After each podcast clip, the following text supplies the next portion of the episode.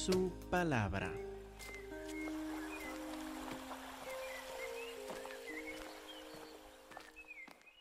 Uno de los temas principales de Job es la injusticia. Y es un poco difícil predicar de la injusticia por esta razón. La vemos en la televisión constantemente y con tanta frecuencia que hasta nuestros corazones se pueden endurecer al escuchar el sufrimiento de los demás. Podemos escuchar noticias que en la China hubo un terremoto, murieron diez mil personas y decimos, ah, pues qué triste, y seguir tomando el café y comiendo un donut como si en realidad no nos importara. La injusticia o el sufrimiento por desastre natural y esta clase de cosas nos pueden ser hasta común y corriente. Lo que deseo es que escuchemos las palabras de Job, pero con el terreno de nuestros corazones bien preparados para escuchar su grito de dolor y de sufrimiento mientras él lo hace.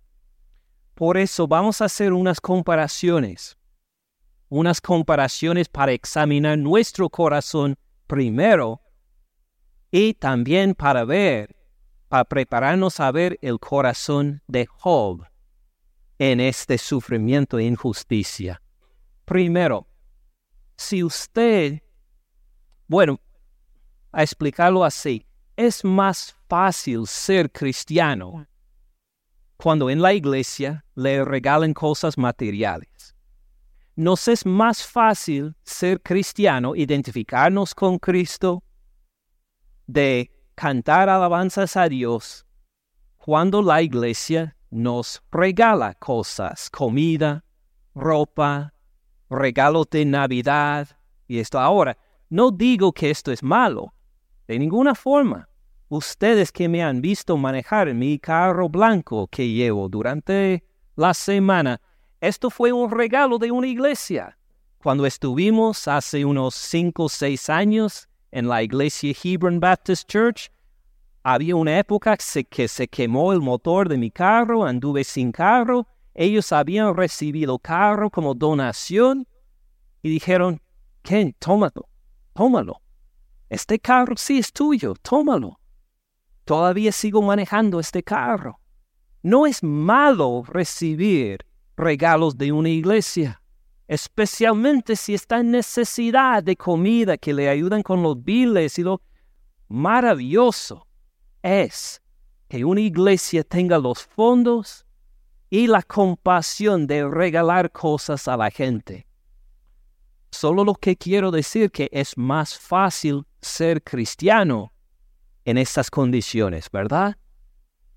Ahora, la otra comparación es mucho más difícil ser cristiano cuando nos cuesta identificarnos como cristiano. Cuando podemos perder algo material por identificarnos con Cristo. Por ejemplo, su trabajo. Si le dicen, tú tienes que trabajar los domingos, todos los domingos, y si tú dices, no, por mi compromiso con la iglesia, por razones de conciencia, no voy a trabajar el domingo. Le puede costar el trabajo. Puede ser que anda en esta economía buscando trabajo en otra parte. Puede ser que le cuesta el ser arrestado manejando a la iglesia sin licencia. Puede ser como ha pasado en algunos de nuestros países de origen, que le amenaza a quemar su casa porque usted tiene estudio de la Biblia ahí en esa casa, o que le corren del pueblo porque usted ha sido bautizado como adulto por medio de la fe en Cristo Jesús solamente. Es decir, es más fácil ser cristiano cuando le regalan cosas materiales, ¿verdad? Es más difícil ser cristiano cuando le amenaza su seguridad material al identificarse como Cristo o para estar en la iglesia, ¿verdad? Estas comparaciones continúan. Es más fácil ser cristiano cuando todos en la iglesia lo tratan bien. Cuando el amor reina entre los hermanos. Cuando la gente le saluda, le honra, le respeta, le celebra aún. Cuando hay el verdadero amor entre hermanos, es más fácil ser cristiano. En cambio, es mucho más difícil cuando no le saludan, cuando no le respetan, cuando no le honran, cuando lo critican, aún no de lo dentro de la propia iglesia, cuando lo critican, cuando le ofenden, cuando lo tratan mal, es mucho más difícil identificarse con Cristo y con su iglesia cuando le tratan mal. Es más fácil ser cristiano cuando el círculo de nuestros familiares, cuando la gente a quienes conocemos, nuestros co-trabajadores, los estudiantes alrededor de nosotros, aún nuestros maestros, los profesores, cuando ellos, aunque no son cristianos, creen que está bien ser cristiano. Si ellos dicen, pues no entiendo por qué quiere cambiar de religión, vamos a decir, pero tampoco le vamos a criticar. Es más fácil ser cristiano, ¿verdad? Es más fácil cuando la gente cuya opinión respeta a usted, cuya aprobación busca, cuando estas personas dicen, está bien si tú eres cristiano, aunque no entendemos, está bien, lo aceptamos hasta cierto punto. En cambio, muy difícil cuando estos familiares, padres, maestros, profesores, amigos, compañeros de trabajo, compañeros de escuela, le critican a uno por ser cristiano y lo menosprecian. Cuando se burlan de usted por ser cristiano, cuando le nombran, cuando le llaman nombres feos, cuando le dicen cosas horribles, cuando dicen por qué tus hijos no han sido bautizados en la iglesia católica, cuando dicen por qué tus hijos no han recibido la primera comunión, y cuando lo menosprecian y le echan la culpa a uno por no hacer esto, es más difícil ser cristiano, ¿verdad? O es más fácil cuando uno tiene la aprobación de los que no son cristianos, mucho más difícil cuando no le dan la aprobación. Es más fácil ser cristiano cuando uno no, cuando uno no siente la tentación. Es más fácil cuando uno escucha un sermón, una lectura de la palabra de Dios y dice, sí, yo lo, lo cumplo, cumplo la obediencia a mi Señor Jesucristo. Cuando uno lee la palabra y se da cuenta, sí, amo a los demás doy generosamente de mi tiempo, de, mi dinero a la iglesia. Yo hablo con los demás de Cristo y tiene toda una lista. Sí, sí, sí, sí, sí. Y no se siente nada de estorbo en su relación con Dios. Es mucho más fácil ser cristiano en esas condiciones, ¿verdad?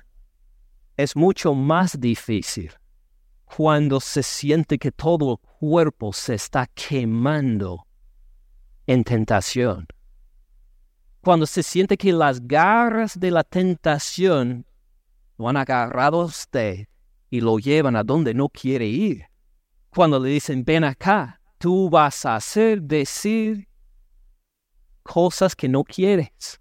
En estos momentos en que uno se siente que no puedo aguantar ni un momento más, mucho más difícil ser cristiano y decir, sí Señor, te obedezco, en vez de obedecer la maldad. Igual, es más fácil ser cristiano cuando Dios tiene sentido, cuando todas nuestras preguntas tienen su respuesta en la Biblia. Y nuestra vida va bien día a día. Tenemos nuestros trabajos, nuestros ingresos normales, regulares. Claro, queremos que sean más, pero nuestra vida va bien. Tenemos salud. Este, de vez en cuando alergias otras cosas, dolores, pero más o menos vamos bien día a día con los ingresos regulares, salud y nuestras preguntas sobre Dios. Se encuentra fácilmente la respuesta más fácil ser cristiano en estas épocas. Pero cuando toda nuestra vida, nuestro diario vivir, tiene que cambiar radicalmente por la enfermedad que hay en nosotros. Y todas las horas de un día se dedica a esta enfermedad y buscar la sanación. Cuando no solo perdimos el trabajo, sino la carrera. Y miramos no solo la pobreza en el futuro, sino la miseria a largo plazo. Cuando, como algunos de ustedes han experimentado, cuando su pueblo desaparece en un desastre natural, el lugar que conocía de un momento a otro se va en olas de lodo. Cuando, cuando hay una violencia ciega en extremo, no contra alguien en China, en Japón, sino de tu familia, estando tú presente a verlo. En estos momentos, cuando uno dice, Dios, ¿qué está pasando? Y ora y le clama y no encuentra respuesta. Es mucho más difícil ser cristiano, ¿verdad? Mucho más difícil identificarse con Dios. Y si pensamos en estas en estas cinco situaciones, nos cuentan mucho sobre nuestra fe. Si nos identificamos con Cristo, no solo en momentos cuando nos regalan cosas, sino en momentos cuando nuestra, nuestro bienestar material está amenazado. Nos cuenta mucho sobre nuestra fe. No solo cuando la gente nos trata bien y nos ama y nos recibe, sino cuando la gente nos trata mal y nos ofende nos cuenta mucho sobre nuestra fe cuando el mundo alrededor, los no cristianos, aceptamos nuestra fe o cuando la atacan. Nos cuenta mucho sobre nuestra fe cuando en medio, cuando estamos bien y si seguimos a Dios o cuando estamos quemándonos en tentación y seguimos en obediencia o no. Igual como en todas estas situaciones nos cuentan mucho sobre nuestra fe, si es una fe de conveniencia, de de vez en cuando, de cuando las cosas van bien, o si es una fe de veras, una fe verdadera. Igual en esta situación está Job, está bajo prueba para ver Job, tu fe es una fe verdadera o es una fe de conveniencia. Y en este momento, para Job, Dios no tiene sentido. Vamos a verlo empezando en Job capítulo 21. 21 versículo 5. Job 21, 5 ya angustiado y molido por los comentarios de los amigos que siguen insistiendo, Job, tú hiciste algo malo, por eso estás sufriendo. Ya rechazando esto, para decir, no me cuenten esto más, no he pecado de una forma que merece tanto sufrimiento. Llega ahí en versículo 5 a decir, mírenme, mírenme y espántense, pongan la mano sobre la boca, no me ven. Aun yo mismo cuando me acuerdo me asombro. El temblor estremece mi carne. Dice a los amigos, mírenme. Una sarna maligna desde la coronilla de la cabeza hasta la planta de los pies, todo el cuerpo hasta en las partes más íntimas, ese dolor que tiene que rascarse. Le ha comido las carnes, la muerte, hasta el punto que se queda ahí como esqueleto y piel, todo ennegrecido por la enfermedad. Y dice a los amigos, ustedes lo tienen todo bien y hablan de mi, de mi sufrimiento. Si fuera una pregunta teológica, paren, mírenme, estoy sufriendo.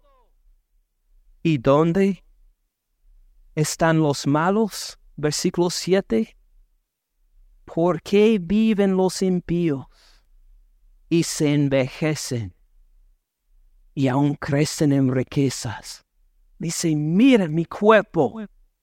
Y ahora, ¿dónde están los narcotraficantes? ¿Están en la misma situación? están sufriendo como yo sufro. ¿Dónde están los que secuestran a los niños? ¿Dónde están los ladrones? Los que con una palabra mandan a muerte a miles de personas. ¿Dónde están ellos? Dice Job, mire la condición en que estoy. No soy uno de estos. No merezco este sufrimiento. ¿Y dónde pasan la tarde ellos? Asando la carne con sus hijos, riéndose, divirtiéndose, disfrutando un día de descanso, mientras yo estoy a punto de morir en esta horrible enfermedad. Capítulo 24. Job no para ahí en mirar su solo su propio sufrimiento, sino empieza a darse cuenta más de que él no es el único que sufre. Lo que él va experimentando solo es uno entre muchos, muchos más. Capítulo 24, versículo 1. Puesto que no son ocultos los tiempos al Todopoderoso, Dios ve todo. Dios ve el sufrimiento de Job y todos los sufrimientos que va a describir. Esto no es oculto al Todopoderoso. ¿Por qué los que le conocen no ven sus días? ¿Por qué los que le conocen, los santos, los creyentes, podemos decir los cristianos, ¿por qué nosotros no vemos sus días, su reino? su justicia, su poder a favor nuestro. Versículo 2. Traspasen los linderos. ¿Uno quiere más terreno para tener una finca más grande? Cambia entonces la frontera de su territorio. Pone roba del vecino para decir, no, esta cerca iba, no, no, no, la cerca va hasta aquí. ¿No lo sabías? Sí, ha estado aquí desde hace tiempo. Traspasan los linderos, roban los ganados. Los creyentes, los cristianos llegan a ver ahí su ganado y ¿a dónde me fue? ¿Dónde están? Tenía diez vacas como solo hay seis. ¿A dónde se fueron? Mi ganado, mis ovejas, mi dinero, se me van, alguien, se me, alguien los está robando. Versículo 3. Se llevan el asno de los huérfanos, de los que no tienen papá para protegerlos, de los niños que se quedan ahí, su papá murió, se fue a Estados Unidos, lo que sea, y está ahí la mamá con los niños y tienen ahí su asno, su ganado y alguien se lo roba y dónde está papá para estar a nuestro favor, para protegernos. Toman en prenda el buey de la viuda a una que no tiene recursos propios, no puede trabajar de por sí la viuda, no tiene el esposo para protegerla. Y dicen, tú necesitas dinero, muy bien. Si nos das el carro, le damos el dinero que necesita. Pero necesita este carro para andar de un lugar para otro. no importa, dicen. Al encontrar el dinero con intereses, lo, devolvemos. Hacen apartar del camino a los menesterosos. Esta gente es tan malvada, esta gente que roba, que toma de los necesitados, que aun cuando llegan los necesitados a ellos, los corran. Vete de aquí. ¿Por qué estorbas el, mi caminar ahí, sentado ahí con la palma arriba, en la acera, al lado de la calle? Muévete para otra parte. No me estorbes el camino. Y los necesitados corren de ellos. Todos los pobres de la tierra se esconden. Este Señor nos va a hacer peor si no salimos. En vez de recibir al necesitado, en vez de regalar al necesitado, esta gente llega con un puño a los necesitados para decir, váyanse de aquí, no queremos que ustedes nos quiten lo nuestro. Y los pobres se van, se esconden, huyen, porque saben que estos hablan en serio. Versículo 7, mire la crueldad de ellos. Al desnudo hacen dormir sin ropa, sin tener cobertura contra el frío. No les importa si uno no tiene con qué cubrirse. Si están en sus camas, en sus casas, todo calientitos y bien, esto es lo único que les importa. A pensar que hay otros que viven sin esto, no, no les interesa. Con las lluvias de los montes se mojan y abrazan las peñas por falta de abrigo. Hablamos de gente tan pobre que desnudos llegan las lluvias en el desierto y abrazan ahí las piedras grandes pensando tal vez me ofrece algo de sombra, tal vez no me mojo tanto al estar pegado aquí a esta piedra unas horas hasta que la lluvia pase. Gente tan desesperada que ni tienen ni árbol para un techo. Sabiendo esto, los malvados no les interesa. de que se aparten de nosotros, que se alejen. Versículo 9, tan crueles quitan el pecho a los huérfanos. De sobre el pobre toman la prenda.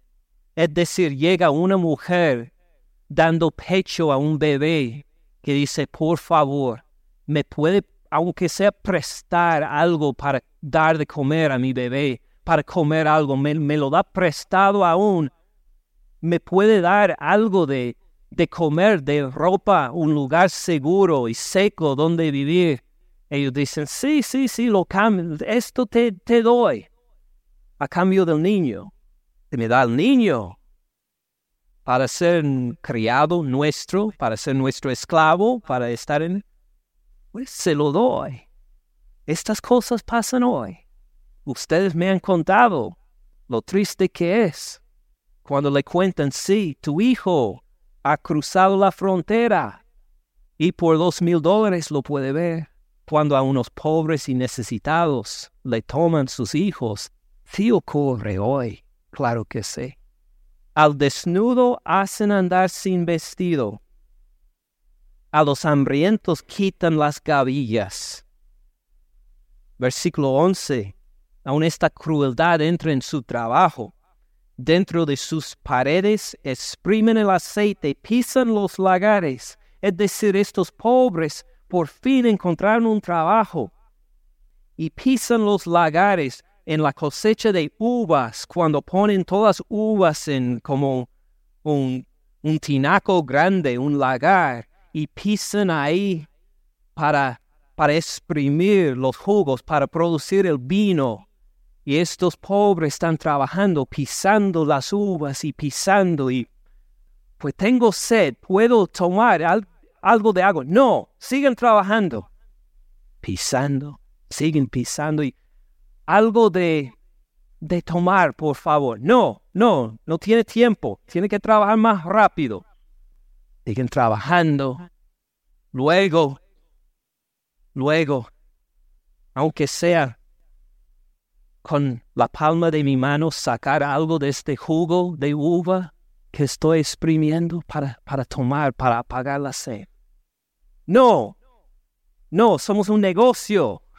No tenemos, no tenemos para esta clase de gastos. Y uno muere de sed trabajando bajo esta injusticia. Trabajando en un supermercado y ni le dan una manzana para comer. Trabajando en alguna parte y tenemos que mirar los gastos. Puede producir para nosotros, pero para tener algo para sí mismo, olvídalo. Imagine tanta injusticia, tanta crueldad. Pero lo que más le duele a Job es lo que sigue. Desde la ciudad gimen los moribundos. Claman las almas de los heridos de muerte, pero Dios no atiende su oración. Y Dios no los escucha. Job en esta enfermedad y esta pérdida y este dolor ha clamado a Dios repetidas veces y ha escuchado respuesta de Dios. No, Dios no le ha contestado. Se encuentra sin palabras de parte de Dios. Y este tal vez es el dolor más grande que Job se siente. ¿Dónde está mi Dios? ¿Por qué no me responde? ¿Qué clase de fe tenemos nosotros? ¿Una clase de fe que puede sobrevivir las amenazas materiales? Espero que sí. ¿Tenemos una clase de fe que puede aguantar y seguir persistente cuando los otros nos critican, cuando la gente a quien amamos nos menosprecia y se burla de nosotros? Espero que sí. Tenemos la clase de fe que aun cuando nos maltratan los hermanos en Cristo, sigue adelante. Espero que sí. Tenemos la clase de fe que cuando Dios no tiene sentido, perseveramos en fe con Él. Espero que sí también. Pues uno me dirá, pero pastor, este sermón es bastante deprimente. No contesta a Job. Dios sí lo contesta, pero tiene que esperar al final del libro pero dice, pastor, entonces lo que me quiere decir es que necesito tener una fe en Dios, aunque Dios no me contesta y tengo que mantenerme firme en esta fe. Sí. Y ya, no me dice más. Pues si quieres, le digo más. Jesucristo sí hace una diferencia en ese aspecto de la injusticia también. Pues ¿cómo? De hablar de tanta injusticia y opresión, ¿qué diferencia hace Jesucristo en esto? Brevemente, unos puntos primero. En toda la historia del ser humano, y en todas las injusticias, ¿sabe cuál ha sido la peor de todas? Pues fíjese en el último siglo lo que hemos experimentado del holocausto de los judíos en la Segunda Guerra Mundial. Millones de personas que fueron exterminados solo por pertenecer a otro grupo de gente. Hemos visto desastres inimaginables hace unos años en Indonesia, cuando llegaron esa, cuando llegó esa inundación ahí y cubrió tantas provincias y desaparecieron tantas personas. O piense en, en la China. Dicen que bajo Mao Zedong cuando estaba poniéndose el gobierno comunista que murieron entre 40 a 50 millones de chinos para poder tener este señor y su partido el poder ahí. Hemos visto injusticias, desastres naturales impresionantes en los últimos 100 años. ¿Sabe cuál fue la injusticia más grande de todos? Que el Hijo de Dios, de Dios que nos formó, este Creador, llegó a vivir con nosotros para que nosotros lo conociéramos. Y unos señores, muchos señores malvados, lo tomaron al creador de su vida, que no había hecho ningún mal, ningún pecado ni una vez, sino cumplió perfectamente la voluntad del Padre, lo tomaron a él y lo torturaron cruelmente y lo clavaron en una cruz para morir lentamente ahí. Esto fue la injusticia más horrible en toda la historia. Porque todos los demás que morimos en una tragedia natural o por injusticia, somos pecadores. Y claro, es feo es injusto, pero a tomarle a Él, Él, el Creador, el de puro amor, y de torturarlo y asesinarlo. Es la injusticia más grande que ha existido. Y no solo esto, Él lo permitió por amor, por amor a nosotros. Mírenme, miren, no a mí, estoy pensando en Job todavía. Miren el texto, primera de Juan 4:10. En esto consiste el amor. No en que nosotros hayamos amado a Dios, sino en que Él nos amó a nosotros y envió a su Hijo en propiciación por nuestros pecados. ¿Qué hizo por amor? Ya hablamos hace ocho días de propiciación, de aplacar la ira justa de Dios contra nosotros. Fíjense que en esta palabra propiciación se incluye toda la injusticia y dolor y sufrimiento de Cristo Jesús. Lo más injusto fue la muerte de Jesucristo en la cruz y Él lo permitió por amor para que nosotros viviéramos en paz con Dios. Nosotros que no queríamos nada que ver con Dios en nuestros pecados, Él murió injustamente en la cruz para que nosotros viviéramos en paz con Él. Tercer punto, este mismo Jesús, el Padre le ha dado a Él todo juicio. Mire ahora el Evangelio de Juan. Juan 5, 22. Algo impresionante sobre Cristo Jesús, porque el Padre a nadie juzga, sino que todo el juicio dio al Hijo. ¿Quién tiene toda autoridad? El Hijo. ¿Quién tiene todo juicio? El Hijo.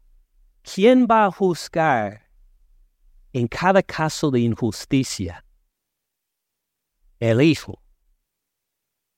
¿Quién tiene todo poder para ser juez, para juzgar, para asegurar que todo vaya de acuerdo con la justicia?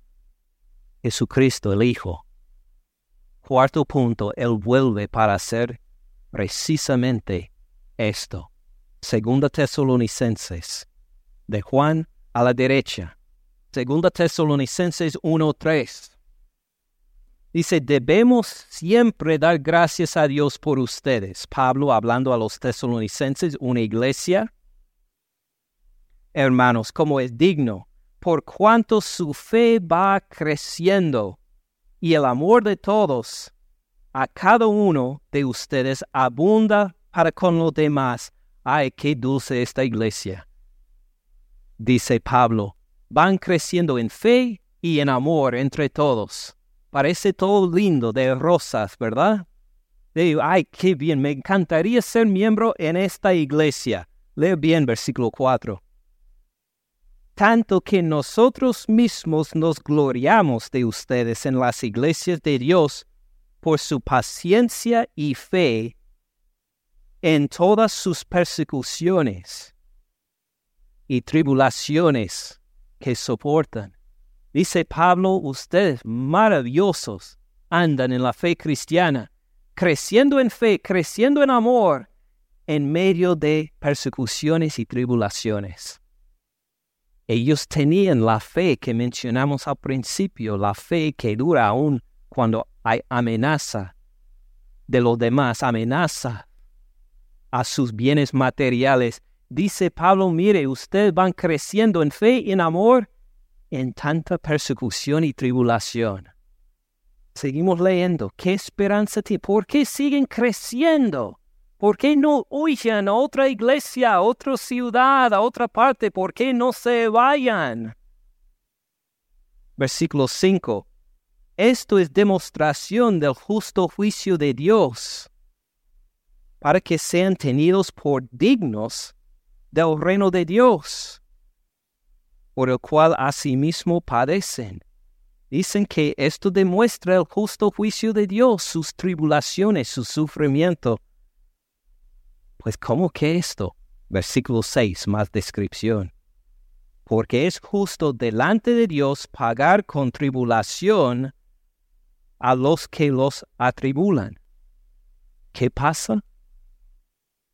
La gente que lo va persiguiendo Dios los va a castigar. ¿Cómo será este castigo? Versículo 7.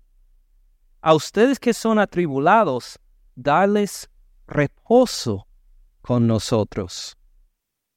Cuando se manifieste el Señor Jesús desde el cielo con los ángeles de su poder. ¿Qué describe? Jesucristo va a volver con el los ángeles con el poder de juicio, de juzgar. ¿Qué recibimos nosotros, los que sufrimos, los que sufrimos injusticia? ¿Qué nos espera? Dice ahí, reposo, descanso. ¿Qué les pasa a los que nos atribulan? Seguimos leyendo. En llama de fuego para dar retribución a los que no conocieron a Dios ni obedecen al Evangelio de nuestro Señor Jesucristo, los cuales sufrirán pena, pena de eterna perdición, excluidos de la presencia del Señor y de la gloria de su poder, cuando venga en aquel día, para ser glorificado en sus santos, en nosotros que tenemos la clase de fe que a pesar de las persecuciones creemos seguramente en Él, para ser glorificado en sus santos y ser admirado en todos los que creyeron, por cuanto nuestro testimonio ha sido creído entre ustedes.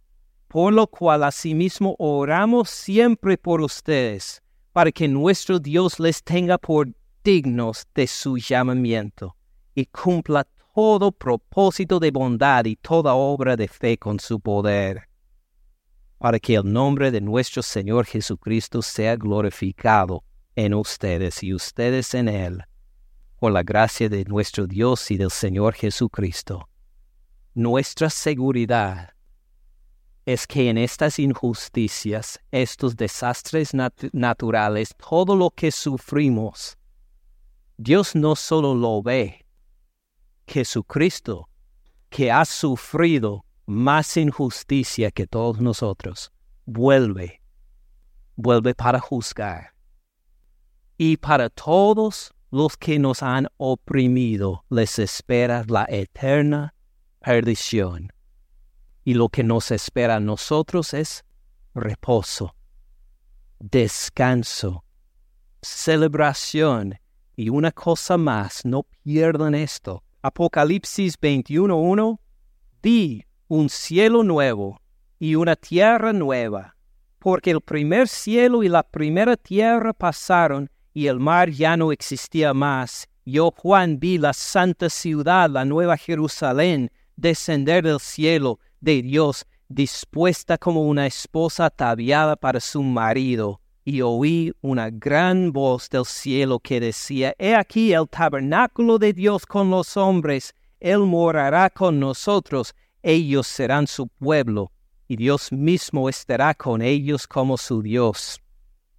Fíjense bien en versículo 4. Enjugará Dios toda lágrima de los ojos de ellos. Ya no habrá muerte, ni habrá más llanto, ni clamor, ni dolor, porque las primeras cosas pasaron. La razón por la cual nosotros los cristianos podemos aguantar esta injusticia y dolor y sufrimiento, aun cuando Dios no tiene sentido en estos momentos, es porque hemos visto todo el plan de Dios para la eternidad.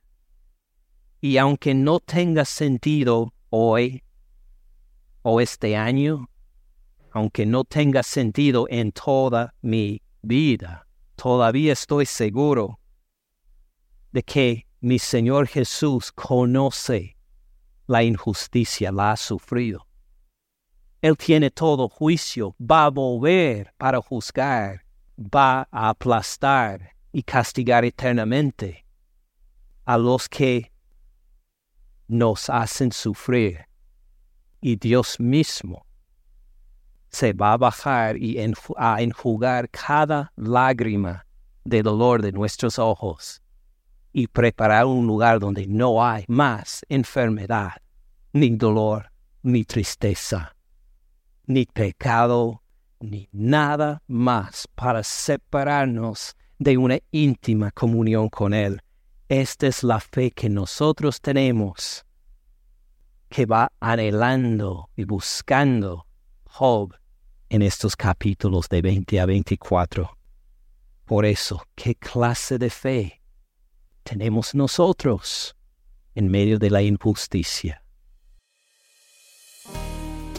Gracias por escuchar al pastor Ken en este mensaje.